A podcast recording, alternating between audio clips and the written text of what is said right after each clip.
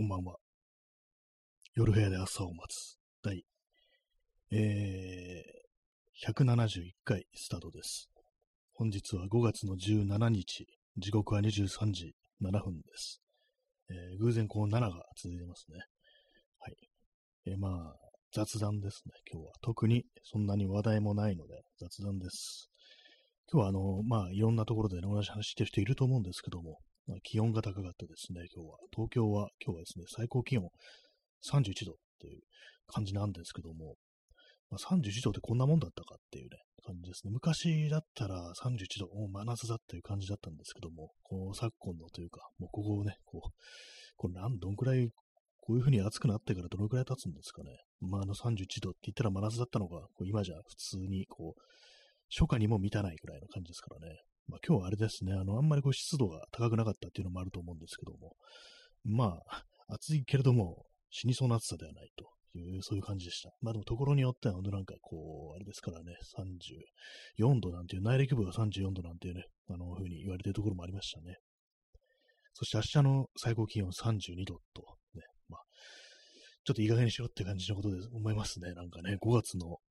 ね、今17日、5月の半ばでもう完全真夏になってしまったっていう、ね、私はですね、あの、皆さんはどうかわからないですけど、私はあの5月が真夏じゃなかった時の地球というものを知ってるんですよ。ね、そうなんですよ。5月は非常になんかこう、晴れやか、晴れの日が多く、ね、過ごしやすい、ね、風も吹いてっていうね、なんかそういう季節であった時がね、この地球にはあったんですよね。今じゃこんなに地獄みたいな感じになってますけども、あの時のね、こう、爽やかな5月の気候というものを知らない皆さんのことがすごくかわいそうだなっていうふうに思いますね。はい。32度はちょっと本当なんか、何を考えてるんだぐらいのこと思いますけども、ね、まあ晴れてるのはいいですけどもね。で、まあ金曜日が晴れのち雨とか言ってね、これも困りますね。あの、金曜日、ね、最高気温25度。で、土曜日、20日土曜日が東京はですね、あのー、曇り、一時雨っていうね、一時雨かみたいな感じで、じゃあまあ大体曇ってんのかなと思ってこう見てみると、降水確率80%と書いてあって、これ実上の一日雨じゃないのっていうね、感じはありますね。まあ、そんなあの5月をこう過ごしているという感じなんですけども、去年の5月どんなんだったかあんま覚えてないですね。まあ暑いは暑い昼間は暑かったかもしれないですけども、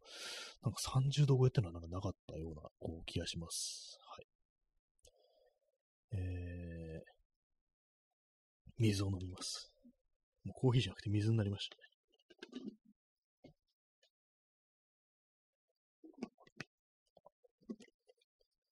水もなんかあれですね、水筒とかも保冷できるやつを買った方がいいのかなと思います。まあ、あの家で使うようなやつも、あの、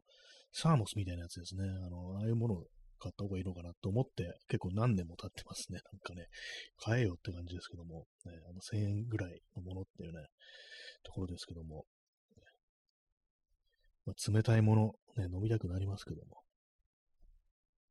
多分でも冷たいものってあれなんですよね。あのー、あんまり味がしなくなるっていう気がします。あんまり冷たいと、ね。冷やしすぎてもいけないんですよね。えー、P さん、えー、今来ました。出遅れました。過去チケットの節約。あ、そうですね。そう。チケット使わないでもね、こう、言葉で言えばいい、コメントすればいいってことですからね。ありがとうございます。もう全然通じますのでね。コメントほんの自由ですからね。イラストはないもののね、中身の、こう、文章、テキスト、言葉は自由ですからね。そういうところがまあいいですよね。コメントっていうのはね。はい。ありがとうございます。まあ、雑談ということなんで今日はあんまこう話すこともなく生きてるんですけども、ね、やっぱ暑いとちょっとなんかいろいろやる気をなくしますね。昨日ですね、あのー、あの昨日というか、あの、先週か、先週っていうか、あのゴールデンウィークの時に私、あの、自由学園明日館っていう、これあの、池袋だから、あの、抽象的には池袋にある古い、こう、まあ、学校、学校なんですけども、それがあの、有名な建築家、フロイド・ロイト・ライト、フロイド・ロイド・ライトの手による建築ということで、まあ、結構有名なね、あの現代建築ってですね、そういうのがあるんで、見に来てきたんですけども、あの建物のことあんまよく知らんよなと思って、ちょっとウィキペディアとかでこう調べてみたんですね。まあ、フランク・ロイド・ライトって結構有名な建築家ですけども、なんとなくね、私そんなあの建築に詳しいというか、そんなあの熱心に調べたこともないんで、こうなんとなくしか知らなかったんですけども、どんな人なんだろうっていうね、ことを思って、さっきウィキペディアで、さっきっていうか昨日か、昨日から今日にかけて、割となんかウィキペディアとか、なんかいろんなウェブサイトとかを読んでみたというね、そういう感じです。ストロムさん、えー、出遅れました、ありがとうございます。今日はまあ暑かったという話と話題がないので雑談だというそんな話をしております。はい、ありがとうございます。で、フロン、フロンクじゃないや、フロン、フランク・ロイド・ライトっていうね、こう人。まあ、あのー、いろんな建築作ってて、で、まあ自分ちもね、あの当然のごとく自分で設計したものだということらしいんですけども、それなんかね、読んでたら、なんかちょっと気になるというか、もう結構なんかね、大事件が、その、起きてて、タリア線っていう名前の、まあ自分ち、ね、事務所兼ね、こう仕事場兼住居みたいなのを作ったらしいんですけども、タリア線って名前あの、なんかウェールズ語っぽい感じにしちゃって、そういうことらしいです。なんかルーツがそっちの方にあるみたいなんで、まあそうなんですけども、そのね、あの、家で雇ってた使用人のね、こう夫婦がこういたんですけども、その使用人の夫婦の夫の方が、その、フランク・ロイド・ライトが留守の時に、その家にいた人たちをこう全員殺したっていう、そういうなんか、こう、事件があったらしいんですよ。今の家にいた人っていう風に表現したのは、まあ、あの、女の人と子供がいたんですけども、それはあの、妻ではないし、本当の子供ではないっていうことで、前はあの、不倫相手というか、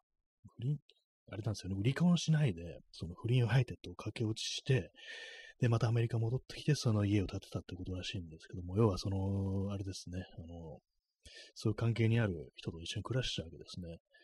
で、まあそんな人がね、もういたんですけども、で、その人の子供も二人いたと。で、まあその他に、まあ大工さんだとか、助手だとか、弟子だとか、そういう人たちも家にいて、まあ全部で7人がいたんですね。まあライト本人は、こう、出かけていて、出かけていてというか、まあそ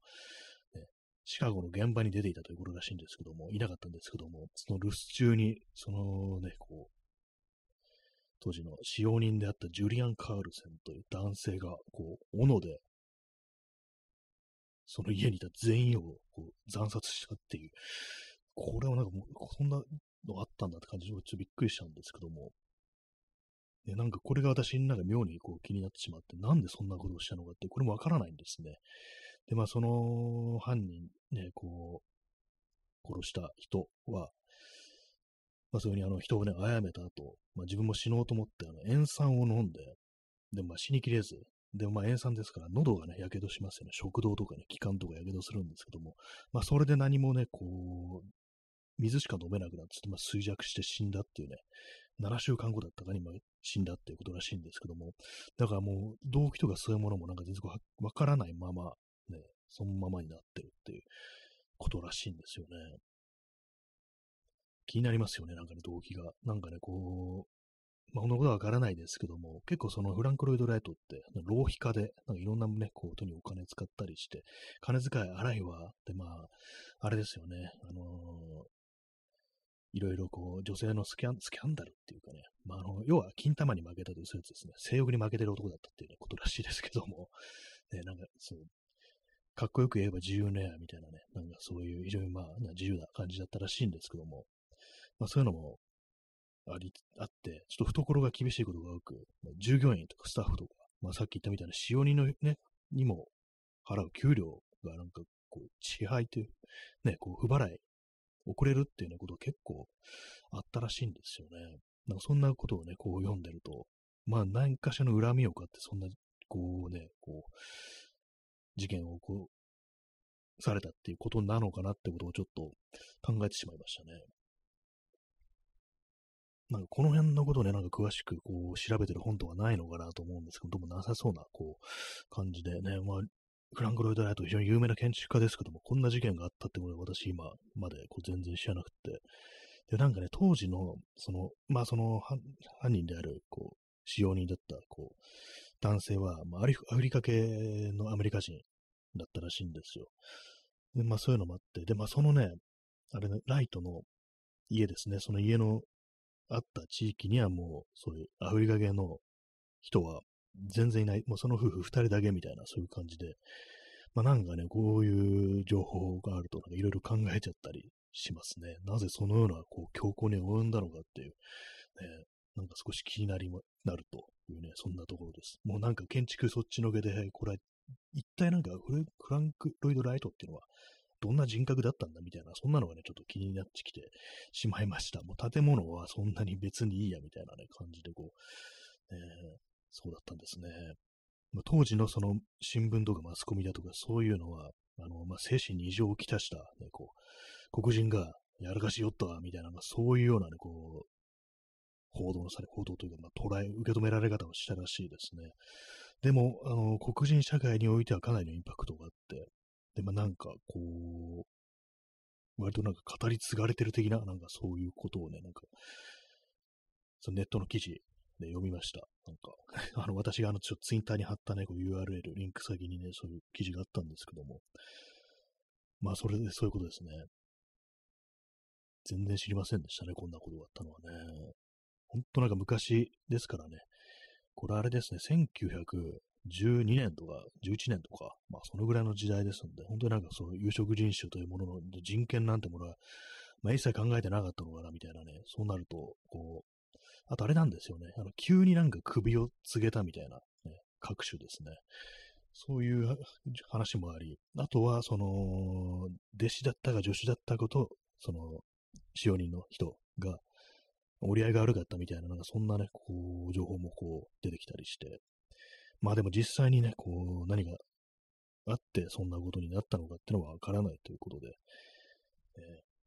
ー、まあ、資料もないんですけども、なんかこう気になってしまうというね、そんな話でございました。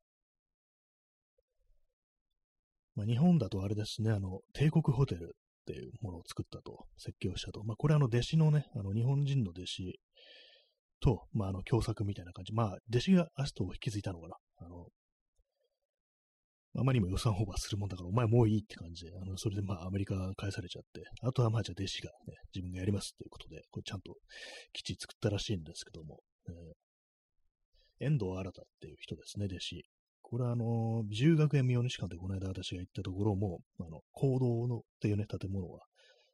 遠藤新の、ね、手によるものだというね、そういうことが書いてありましたね。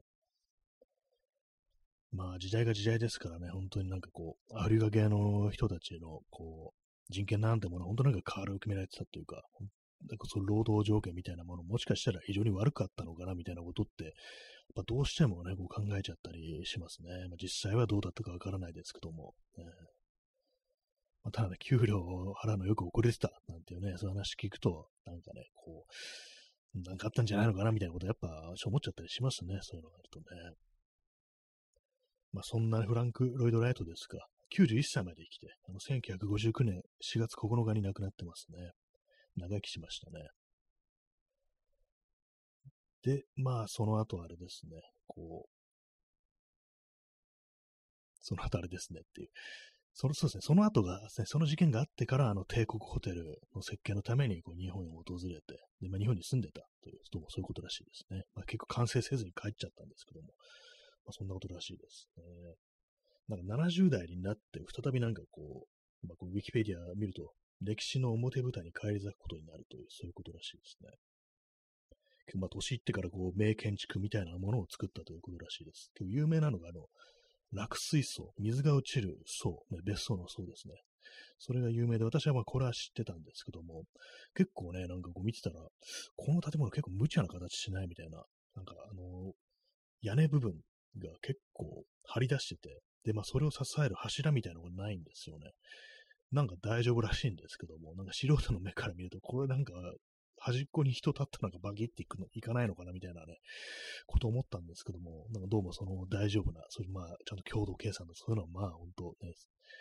専門家ですからね、やって大丈夫だという判断でそういうの作られたんでしょうけども、でもあれですね、今、今現在ね、まあその落水槽っていうね、こう建物、あるんですけども、やっぱあの、たわんできて、あの、鉄骨で今支えてるらしいです。やっぱあの、経年でちょっと無理になってくんだっていうね、ともそういうのあるらしいですね。鉄骨で支えれてるっていうね、なかなか味わい深いなと思いました。ね。本人が見たら台無しじゃないかみたいなこと言うのかもしれないですけども。ね、まあ、日本とかね、あの建物って割とすぐダメになっちゃうっていうか、湿気みたいなものがあったりして、木造だっていうのもあったりして、割とすぐダメになるというか、こう、そういうイメージありますけども、外国の建物っていうのはこう建てて、時間が経っていくとどんどん価値が増していくなんていうね、そういう話も聞きますけども、この落水槽はどうだったんだろうっていうね、やっぱあの経年劣化でこう、たわんでくるっていうね、うそんな感じの、あれで、ね、本人はどう考えてるのかななんてこと思うんですけども、ね、まあ、その自由学園ね、明日館、こう行って、まあ写真とか撮ってきたから、最近なんかね、そう、ブログ的なもの、文章とか書いてないから、行ってきましたレポでも書くか、みたいなこと若干今は思ってて、まあ、私、ま全然詳しくないんで、そんなにね、あの、あんま感想もないんですけども、ね、写真も撮ってきたから、ちょっとまとめようかななんて思ってると、まあ、その流れでちょっとあの、このフランク・ロイド・ライトについて調べてたという感じです。そしたらなんかね、そういう血生臭い事件というものがこう、ヒットして、まあ、驚きですよね。その家にいた全員を殺すっていうね。斧で、こう、後ろから頭ガーンってやって殺した後、ね、あらかじめあのガソリンを絨毯に染み込ませておいて、で、火つけて、で、逃げ惑うところを後ろから斧でめった打ちっていうことだったらしいです。子供も3人殺してるんですよね。非常に恐ろしい事件ですね。そこまでさせたものって何なんだっていうね、ことはなんかどうしてもこう、考えてしまうなというね、それは思いますね。はい。ね、なんか雑談と言いながら非常になんかこうね、恐ろしい話をこうしておりますけども、ね、あ、でも古い建物を見るのはなかなか面白いですね。やっぱりこう、あんまり詳しくなくっても、なんか、なんかこの形はいいなとかね、なんかそういうのはやっぱり言ったりしますね。なんでもこうね、機能だけで、こう、用さえなせばいいっていうふうに考えてしまいがちなんですけども、最近私は、やっぱりデザインというか、なんかね、見た目とか、ね、こう、そういうものも大事なのかなっていうね、まあ、そういうものに宿る精神性みたいなものも大事なのかなというふうに思うというね、そんな話でした。ね、まあでもね、まあ、自分の、まあ、家族に近いですよね。そんなまあ不倫相手とはいえね、駆け落ちした相手とその人の子供っていうことで、家族に近い人をね、こう、殺されて、ね、どんな気持ちで生きてたんだろうっていうことは、ちょっとね、思ったりするんですけどもね、なんかそういう、その辺について何かこう語られてるような、ね、こう、書籍とかあったらちょっと読んでみたいなということを思います。今、書籍とかなんかね、ちょっと、スクエアな言い方をしましたけども、本ですね。別に言い直す必要ないんですけども。はい。そんなあの、フランク・ロイド・ライトの話でございました。はい、フランク・ロイド・ライトってあの、カーポートっていうね、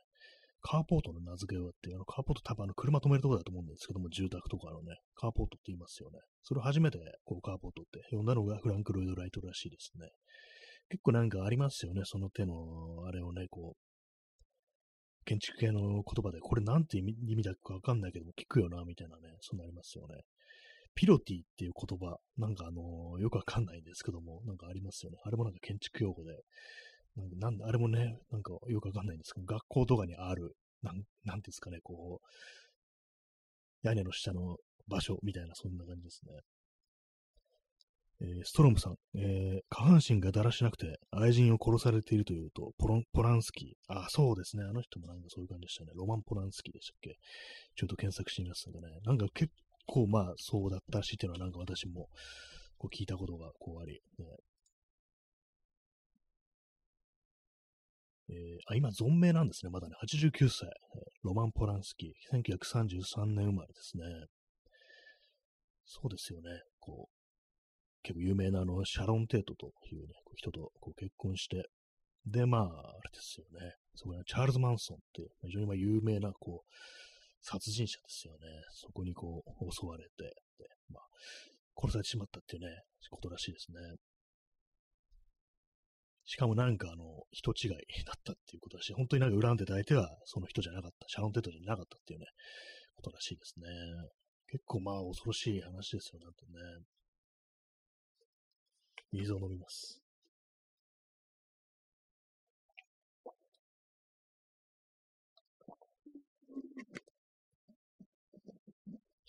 水がうまいって感じですね。まあ、何時間も前にね、あの、汲んだ水道水なんですけども、水道水を汲んだって言わないですね。はい。ロマン・ポランスキーっていう人の映画、私は何を見たことあるかなと思って今ちょっと見てるんですけども、そうですね、チャイナタウン、これあれですね、あの、ジャック・ニコルソンですね、主役。探偵ものですね。探偵、探偵者のね、話ですね。チャイナタウンと、あと、フランティック、これハリソン・フォードの映画ですね。フランティックとナインスゲート、これ確かジョニー・デップ、ジョニー・デップだったかな。の話って。あと、戦場のピアニストもそうなんですね。これも見ましたね。割に見てますね。そのぐらいですかね、私見たの。ね、なんかあんまりこう、はっきりとしたイメージのない監督ではありません、私の中で。今風に、ね、今読ん読んだじゃない、あの見た映画をこう読み上げましたけども、なんかあんまりこう、それぞれ共通するところがないような感覚っていうか、なんかまさかこれ同じ監督だったんだ、みたいな感じでね、ちょっと今、新鮮な気分でこう見てるんですけども、あれですね、最後の作品、あれですね、オフィサースパイっていう、これ去年ですね、2022年、ね、結構最近も撮ってるんですね。結構まあね、お年を召してらっしゃいますけども、えー、そうなんですね。オフィサースパイ。これあの、フランスで作られたっぽい、フランス、イタリア歴史映画ということらしいです。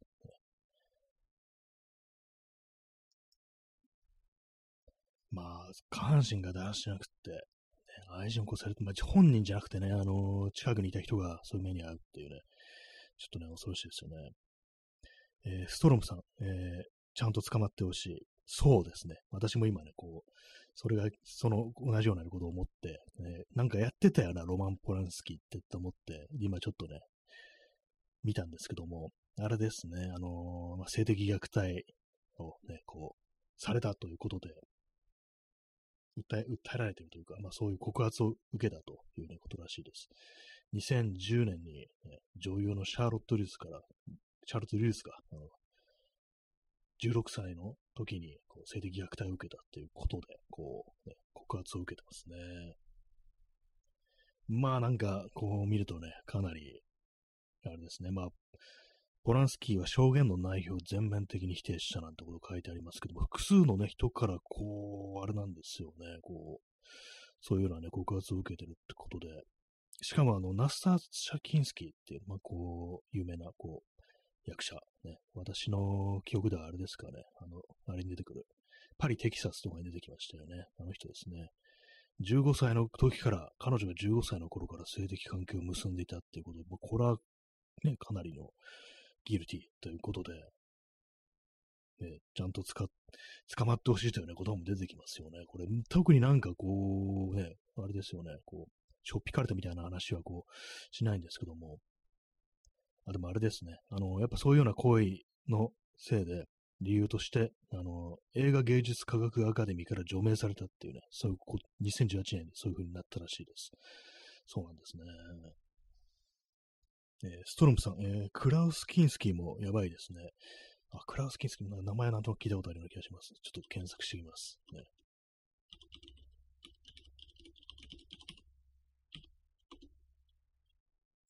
クラウス・キンスキー。あ、これはあれです。ナスターシャ・キンスキーのお父さんですね。父親にあたる人ですね。次女が、えー、あの、ナスターシャということらしいです。ね、これの話はちょっと知らなかったかもしれないです。私、まあ、この、いわば、こうね、娘たちに対する、こう、性的虐待ということで、ね、これはかなり、あれですね、やばいですね。これはまだ生き、あ、65歳で亡くなってますね、1991年にね。ちょっと延長しますかね。まあ、ほんと、なんかこう、ありますね、そういう話がね。今、あの、ウィキペディアね、こう見てるんですけども、こういう、これはかなり、相当、この人物は、まあ、やばいですね。クラース・キンスキーの出てる映画で私見たことあるのは、まあ、今日古い映画なんであんまないですね。こう見てると、あ一つもないかもしれないです。一つもないですね。この人の、こう、映画見てないですね。まあ、有名な作品としては、えー、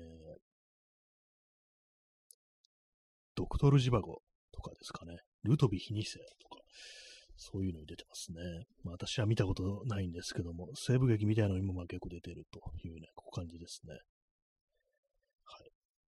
まあなんかいますね。結構ね、映画界隈ってやっぱこういう話が多いような気もするんですけども、まあ日本でもね、もう最近だと本当なんか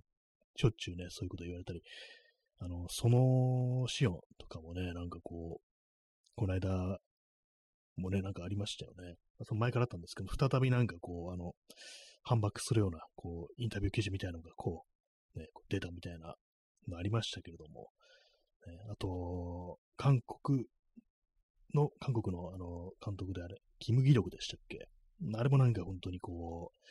相当なもんだったらしいですね。もう最初にあの、確かコロナで亡くなってるんですよね。海外にこう、まあ逃げるように海外に行って、その先でまあコロナでこう、死んだというね、感じだったと思うんですけども、えー、キム・ギルク。そうですね、2020年に、ね、こうコロナで死んでますね。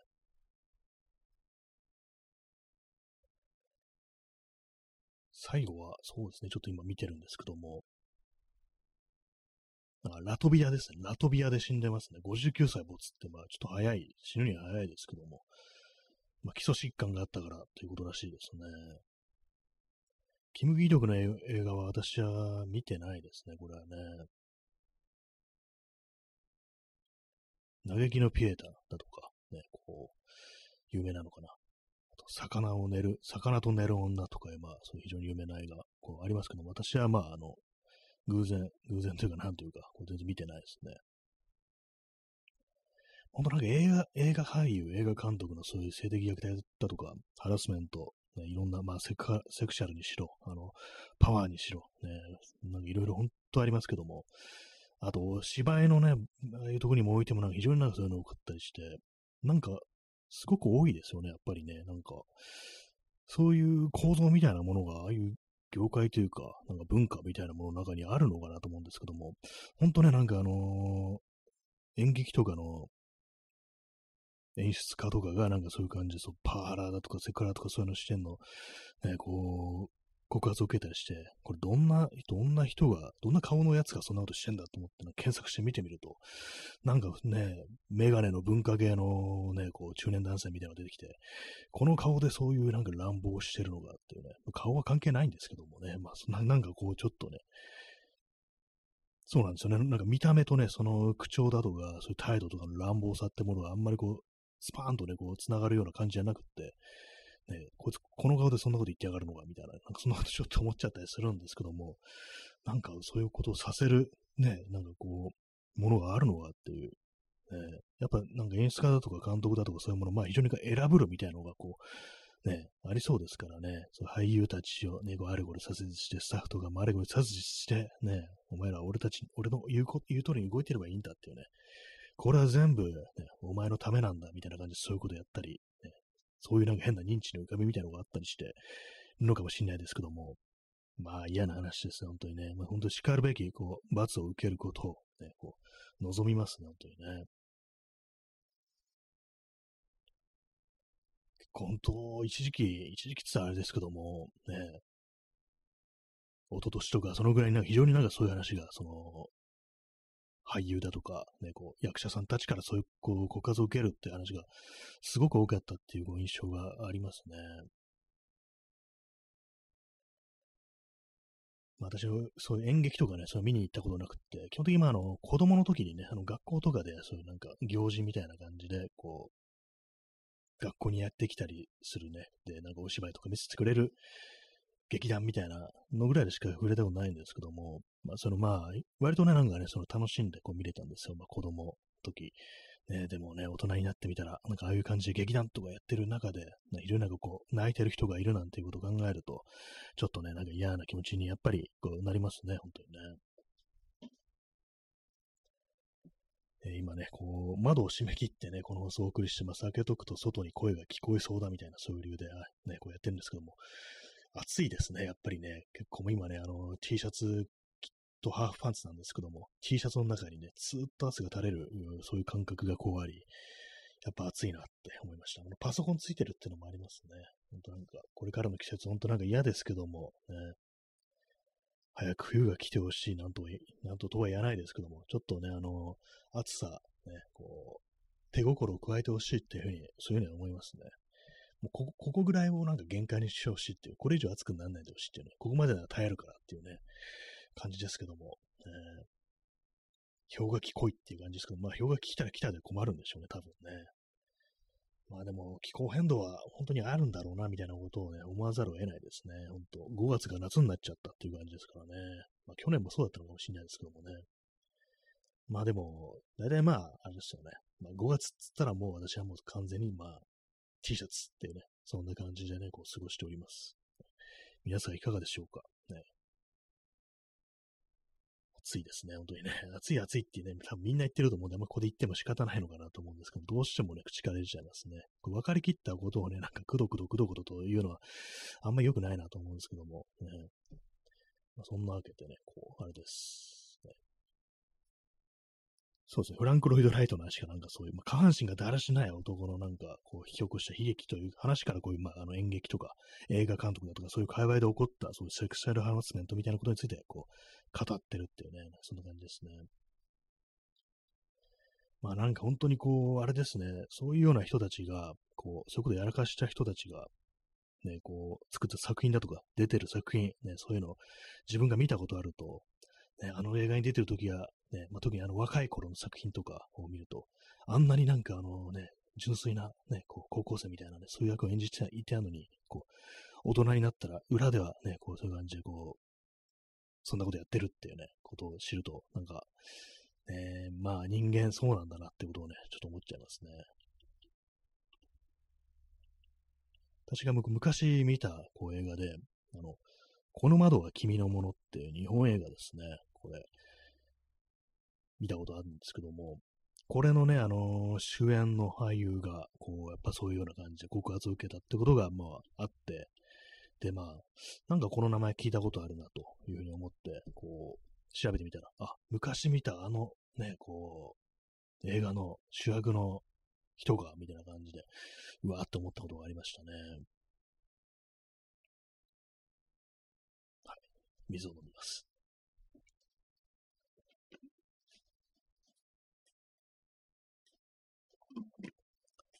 P さん、えー、ハラスメントの再生産あると思います。ああ、なんか本当それはね、ちょっとね、いろいろ考えちゃいますよね。そういうことをやった人物、ね、が、まあ、周りにそういうふうに当たり前にこうハラスメントする人間がいただとか、あるいはこう自分が、ね、受けてたとか、ね、そういうことってやっぱどうしてもこう考えてしまったりして、まあ、最近だとね、あのー、ジャニーズのジャニー北川が、ね、少年たちにこう性的暴行を繰り返していたっていうね、そういうのが、こう、まあ、死んでからですけども、今それこうね、ようやくなんかマスコミとかが取り上げたりだとか、事務所の方も反応するようにようやくなったみたいな感じですけども、ね、あれも、本当なんか前にあれありましたよね、あの、TOKIO の山口達也がね、こう、高校生に、こう、何もしないならね、帰れとかなんかそんなのありましたけど、部屋に呼びつけて、ね、なんかは、そう、性的なね、行為をさせようとしたっていうね、そういうのありましたけども、ね、なんかそういうのも、ジャニーズ出身ということで、まあ、まあそういうね、全員がっていうわけじゃないとは思うんですけども、なんかね、もしかしたら、こう自分が、もうされる側だったりし、ね、そういうま危険のある立場だったっていうことですからね、なんか再生産的なね、なんかそういう側面もあんのかなって、当時ちょっと私はちょっと考えたりこうしてしまったんですけども、えー、P さん、えー、香取慎吾、ジャニー好みから離れたくて筋トレを始めたという話はありますね。あ、なんかそういう、まあ、ちょっと華奢な感じのね、美少年が好きということで、そういうね、こう感じが離れるために体鍛えるっていう、あそういう話もあるんですね。まあでもなんか、あれですよね、ほんとこう、もしかしたらそういうことがあるかもしれないからみたいな、なんか、ね、こう、あるの？やっぱりなんかね、その少年たちっていうかですね、こう所属してるね、こう、人たちの間でも、なんかそういう噂みたいなのあったとかね、なんかいう話ですからね。本当なんか一切表に出てないけれども、やっぱね、こう、そういうことがあったのかもしれないですね。ストロムさん、えー、それ以前に超えてたのも、もしかしてと思ってしまいますね。あそうですね、山口社長は結構、あのがっちりしてるっていうか、割とマッチョな感じのイメージですけども、やっぱな、そうですね、なんか、あ、すみません、香取、香取慎吾の方ですかね。香取慎吾もそうですよね。香取慎吾なんかあの、太りやすい体質だっつってて、ちょっと油断すると80キロ超えるんですみたいななんかで言ったのを聞いて、ちょっと親近感をね、こう覚えたんですけども、ね、割と私もなんか、あっさり太ってしまうタイプなんで、そう、そういう、まあなんかね、こと考えると、ね、表には出てきてないところで、なんかね、ちょっと、あ、なんか体型変わったな、みたいな風に思ってるけど、まあ、そういうなんか結構深刻な事情みたいなものがあったりするっていうね、そういうこと考えるとね、ほんと、なんかえげつないですよね。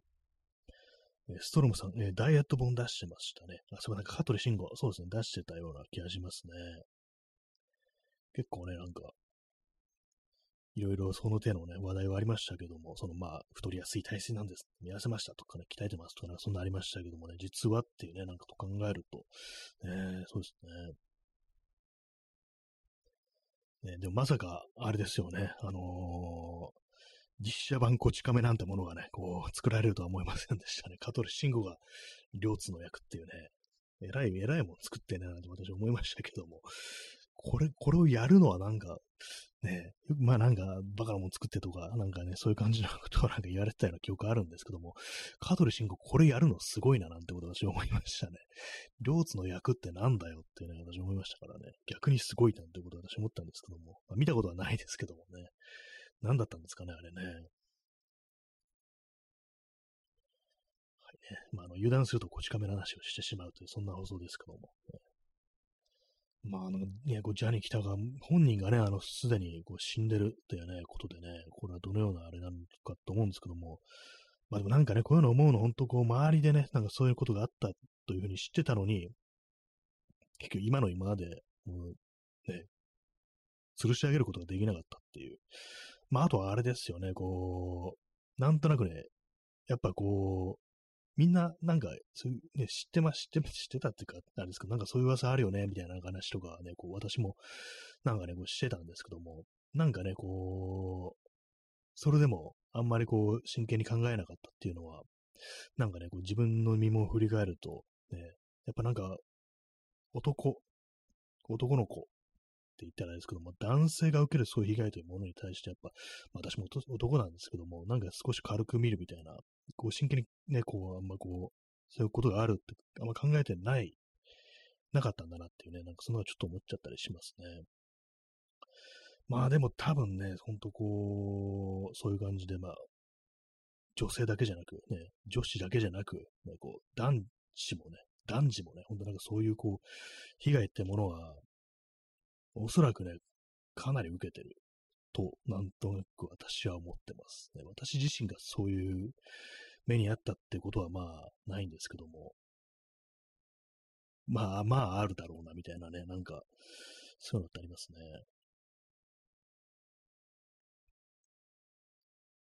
なんかね、私もね、なんかと、子供の頃っていうか、高校生の頃に、まあ、あのー、家にね、こう、一人でこういたといたんですけども、ある昼下がりに、その集金のね、人がこう来て、あのこれはこれだけのことをまあ言うのはあれか。なんかね、そその時に、あのー、なんか、その集金来た人が不意になんかこう私の顔を見て、なんか可愛いですねっていうふうにこう言ったんですよね。で、それで最初はえっと思ったんですけども、まあその時にあの犬をね、家で飼ってたんですけども、あ犬のこと言ったのかな？いや、でもなんか今犬奥の方に引っ込んでるし、え？みたいなね、感じ、ちょっとなんだろうと思ったんですけども、なんかたびたびなんかそういうことがあって、で、まあ別に何も起こらなかったんですけども、まあ、もしかしたら、まあその人は、こう、ね、まあそういう、そういう、そういうことだったのかなみたいなこと思うんですけど、まあその、まあ言葉で言うだけですから、ちょっとあれですけども、まあちょっとなんか変だなみたいなのがありましたね。まあと、この話前もしたと思うんですけども、あれですね、あの電車の中で、まあ、確実に、あのー、ケツに何か熱いものが当たってるぞみたいな、そういうことがあったりして、いや、気のせいかと思ったんですけども、なんかね、この間ね、なんかこう、まあ、これ女の人だったんですけども、女の人はなんか非常によくそういうことがあるっていうふうに言ってる人がいて、ああ、じゃああれもしかしてやっぱそうだったのかななんていうね、ことを、まあ、ふと思ったりしたというね、まあその時まああんま気にしてなかったですけども、なんかよりくっついてんなみたいな、ふうなね、ことは思ったんですけども、まあでもなんかね、いろいろあんのかもしれないですね、本当にね、世の中ね、全然わからないというだけであって、まあもちろんまあね、こう、男、女、ね、両方、まあそういうことがあるということでね、まあ女性っていうのは本当になんか非常によく被害を受けるというか、外に出たらね、本当になんか命の危険があるっていうね、そんぐらいのレベルでなんか生きてんのかななんてことを私ちょっと思って、なんかね、男からすると、ね、こう、シスヘテロの男からすると考えられないようなこう世界を生きてるのかなっていうふうにたまにこう思ったりして、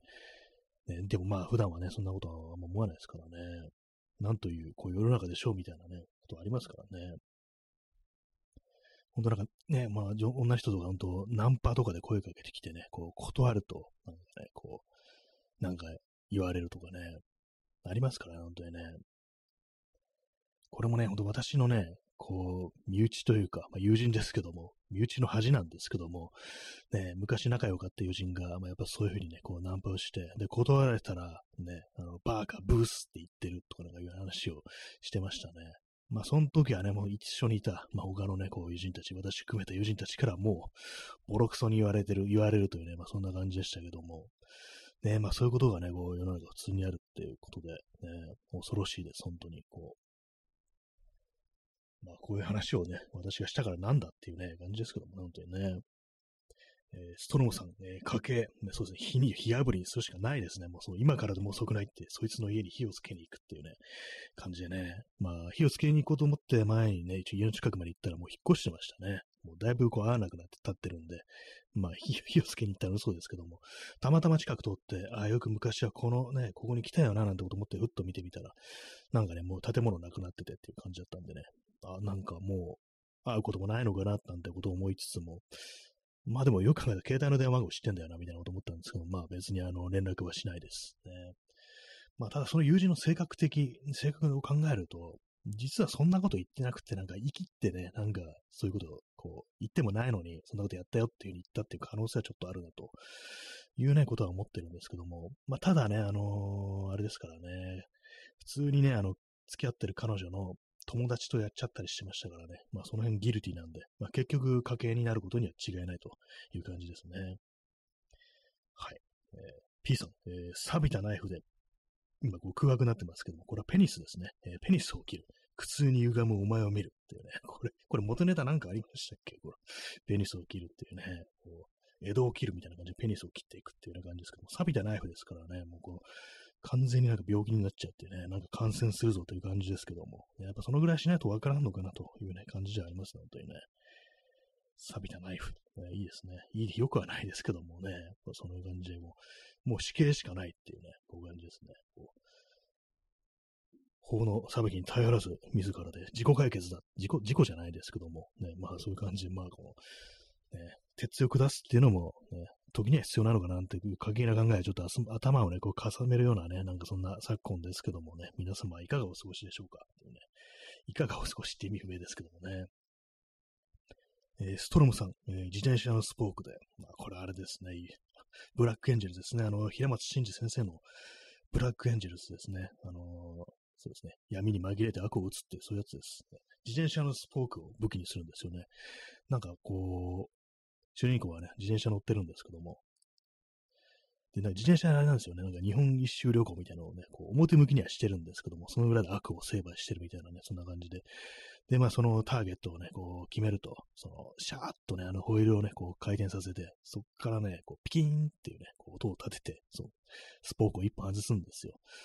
で、それを、まあ、その、首だとかね、こめかみ突き立ててね、地獄に落ちろというね、決め台詞とともに、こう、殺すというね、そういう漫画でしたけども、ね、ちょっと前まで、今もそうなのかな、あの、ネットであの無料で読めたんで、興味ある方は読んでみてくださいという、そんな感じです。かなり長いですけどもね。はい。えー、まあ、そんな感じも、もはやね、こう、始末せねばならんのだっていうね、まあそういうなんかこう、あれですよね、ほんと時々思ってしまいます。殺さなきゃいけない奴がいるんじゃないかなっていうね、死ななきゃいけない奴もいるんじゃないかみたいなことをね、こう、思ってしまうようなね、本当はまあ殺しなんて、殺人なんてものは良くないんですけども、暴力なんてものはこう、肯定はしたくないんですけども、どうにもなんかならないという、そういうことがこう世の中にあるのではないかというね、ことはどうしてもこう考えてしまうような、こう、情勢ではありますね、本当にね。まあでもね、本当なんかそういう話もうじゃうじゃね、こうあるんでしょうね。で、そういう、ね、こう、当たり前に生きてるから、ね、こうずっとまあ、ね、周りのね、まあ、女は虐げられて当然みたいなね、そんなことをね、こう、そんな仲間同士で、こうね、つるんだりして、一生分からずに、こう、加害をし続けながら生きていくという、そういう人、ね、そういう男が本当に世の中多いのかな、なんていうことは思いますね。えー、P さん、山上もそう考えざるを得なかった。そう考えないと生きていけなかった。そうですね、あれ本当考えますけども、ね、最終的にね、こう、元総理を撃ち殺すっていうね、まあそういうことでしたけども、やっぱりね、なんかあのー、ね、こう、環境みたいなものをね、こう、見てるとね、殺すなとはなんか 正直言えないよな、みたいなね、それしかないのかな、みたいなことはね、やっぱ、思ってしまいますね、正直ね。殺人を肯定するのかっていうふうにね、なんか多分言ってきます人はね、いると思うんですけども、ね。まあ、それは殺すよなってことを私は正直思いますね。まあ、その結果として何がどうなるかっていうのは、こう、推ね、こう予測とか、まつかないものでありますけども、ね、あの事件なかったら統一教会がそんな悪大ことをやっていたっていうようなことは知らなかったとか、自民党とそんなにつながりが深かったなんて、そんなこと知りませんでしたっていうことを、そういう人相当多いでしょうからね。あれによって、ね、こう知ったっていう人は私はすごく多いと思います、ね。はい。なんか妙妙なあの断定口調ですけども、そういうことはやっぱり思いますね。ね、なんか今日はあの、いわゆる加害行為だとかね、ハラスメントだとか、まあなんかそういうものについて語るみたいな感じに、雑談と言いながらちょっとね、重めの感じの放送になっておりますけども、まあ、ほんといろんなところでね、そんな話はこう、なりますね。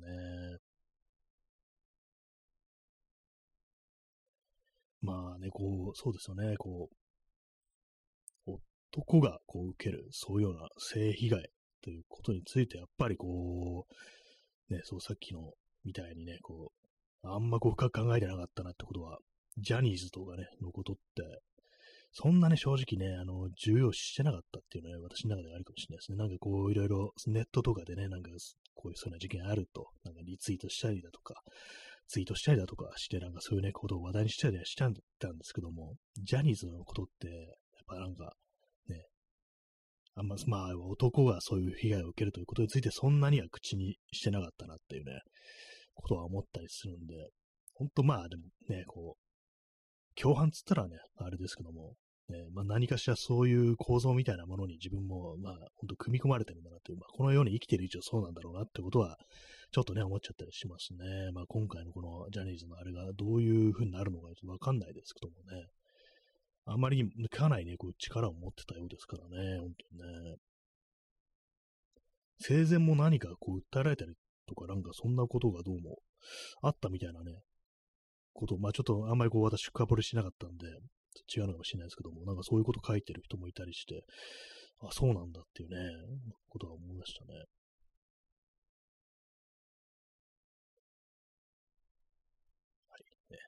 雑談です、ねえー、水を飲みます。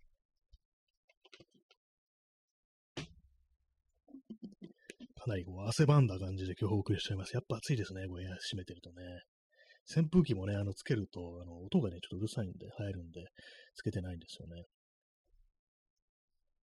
この放送いつもね、あの、パソコンでも同時録音してるんですけども、昨日ね、あの、またあの、あれです、録音ボタンをね、クリックするのを忘れて、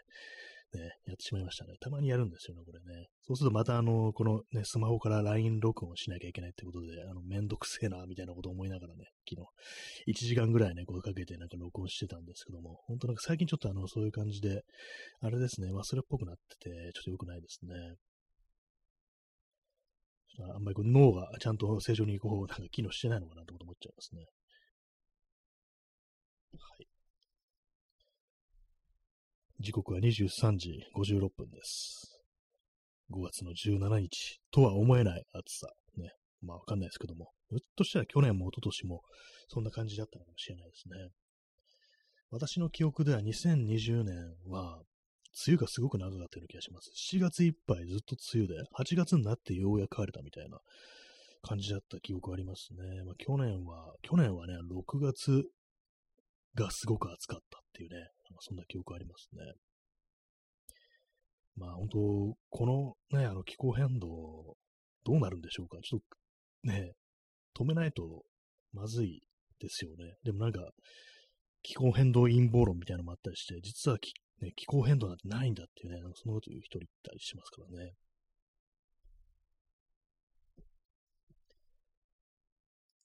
ね、まあそんないろんなね、あれです、こう有名人というか、こう、尊敬されるとされる人物、ね、こう、有名な建築家だとか、ね、こう、映画監督だとかね、こう、俳優だとか、そういうのも裏で、なんかこういろいろあるなんていうね、そんな話っていうのは非常に多いんだな、ということをね、思いますね。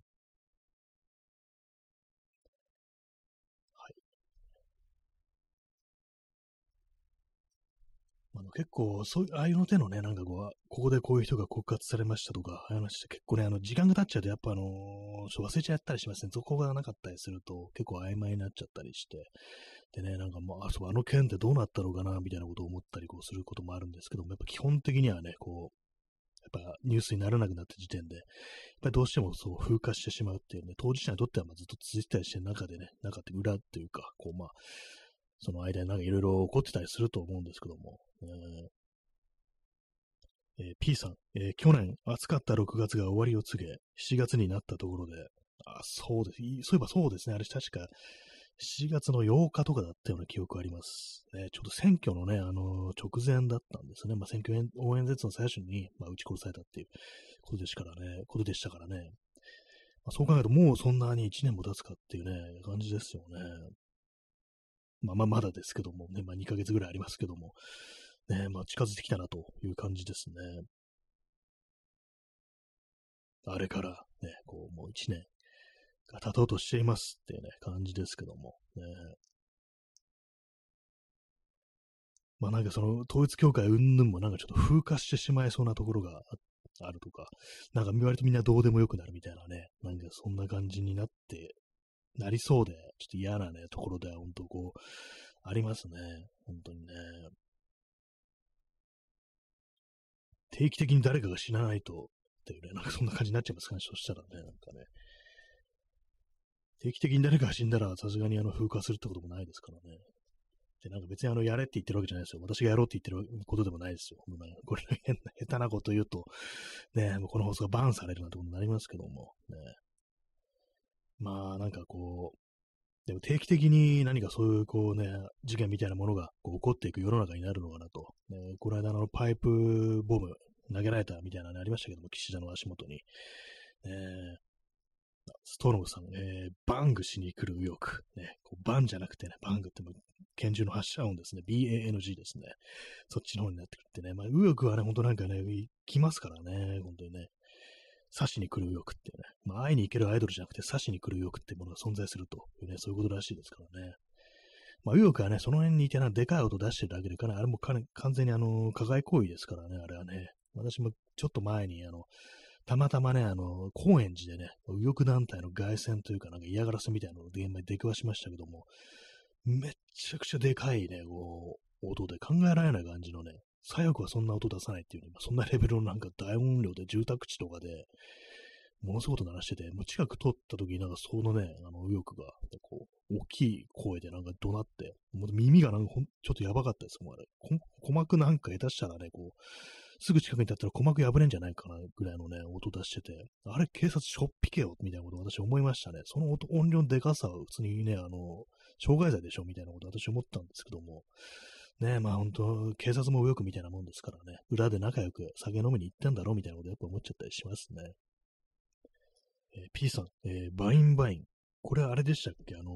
ドラえもんでしたっけ？なんか、そんなんあったような気がするんですけども、何でも倍にしちゃうみたいなね。なんか、それであの、どら焼きがどんどん増えちゃってみたいなのがあったような気がするんですけども。まあ、私あの漫画の、原作のドラえもんなんかあんま読んだことないんで、あれなんですけども、ネットではね、なんかたまに見かける画像みたいな感じで、バインバインっていうね、ドラえもんの、あれですね、あの、どら焼きどんどん増えるっていうね、非常に恐ろしいです。私は特にどら焼きとかそんなの好きじゃないんでね、あの、あんこってあんま好きじゃないんで、そんなにね、あの、興味もないんですけども、えー、大変なことになりますよね、そんなしたらね。えー、P さん、歩道橋の上からコンクリートブロックのかけらというには大きな塊を投げつけてくるのがよく。あ、これね、なんかあったらしいですね。あの、デモ行進ね、こう、の人、ね、こう、あれですね。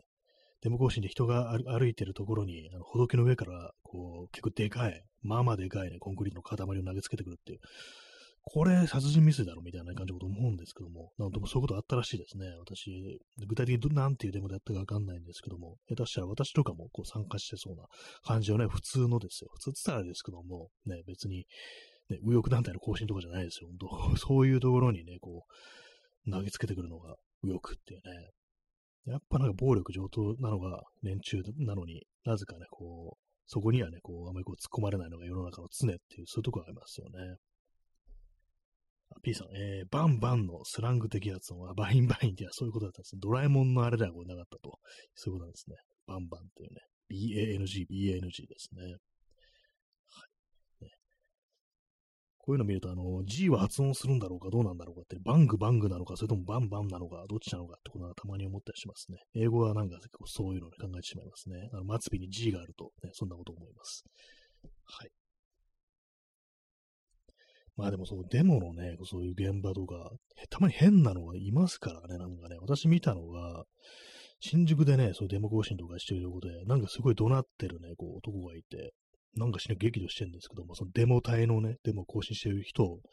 見ながらなんか怒鳴ってて、で、その、柱っていうか、なんか電子中、まあ、あの、新宿のね、あの、あれです、あの、西口のあのパチンコ宿が、あの、すごいネオンとか、あの、がなんかすごくこう光ってるとこです。あの辺でね、こう、あの辺アーケードなってるんですよね。で、そその柱ですよ。鉄骨の柱ですよ。それに向かってなんかこう、怒鳴りながら蹴りを入れてるやつがいて、あれは何だったのかなと思うんですけども、まあ、右翼かどうかわかんないですけども、なんかやべえのいるな、みたいなことをね、こう思ったという記憶があります。結構ね、なんかあの手の、ま、社会運動とかのデモ行進みたいなのがあったりとか、人が集まってるところに、こう、なんか変なのたまに来るんですよね。他にもなんかあの首相官邸前とかで、まあ、あの人がね、こうわーって並んでるところに、まあ、通り過ぎていくスーツ姿の男性が、あうるせえな、邪魔だな、とかなんか言いながらね、こう通り過ぎてったっていうのは、ね、私は目撃したことなんですけども、なんかね、こう、ああいうのがね、もしかしたら、ね、まあ、あの、場所が場所ですから、あれ、官僚だったりするのかななんていうね、ことを考えるとね、なんかありえそうだなっていうね、こと思いますね。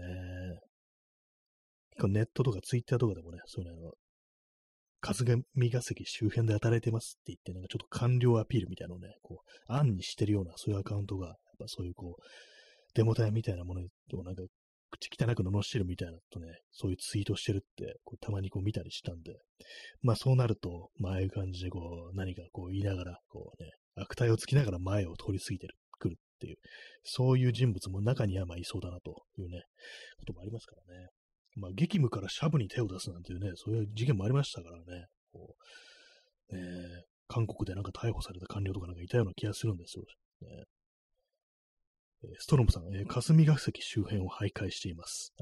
徘徊だとちょっと感じ変わってきますね。なんか、歩いてるだけっていうね。私もたまに徘徊してますけども、この間ちょっとあのね、あの国会前とか行って、あの霞が関周辺を徘徊してましたね。時折私もそんな風になってます。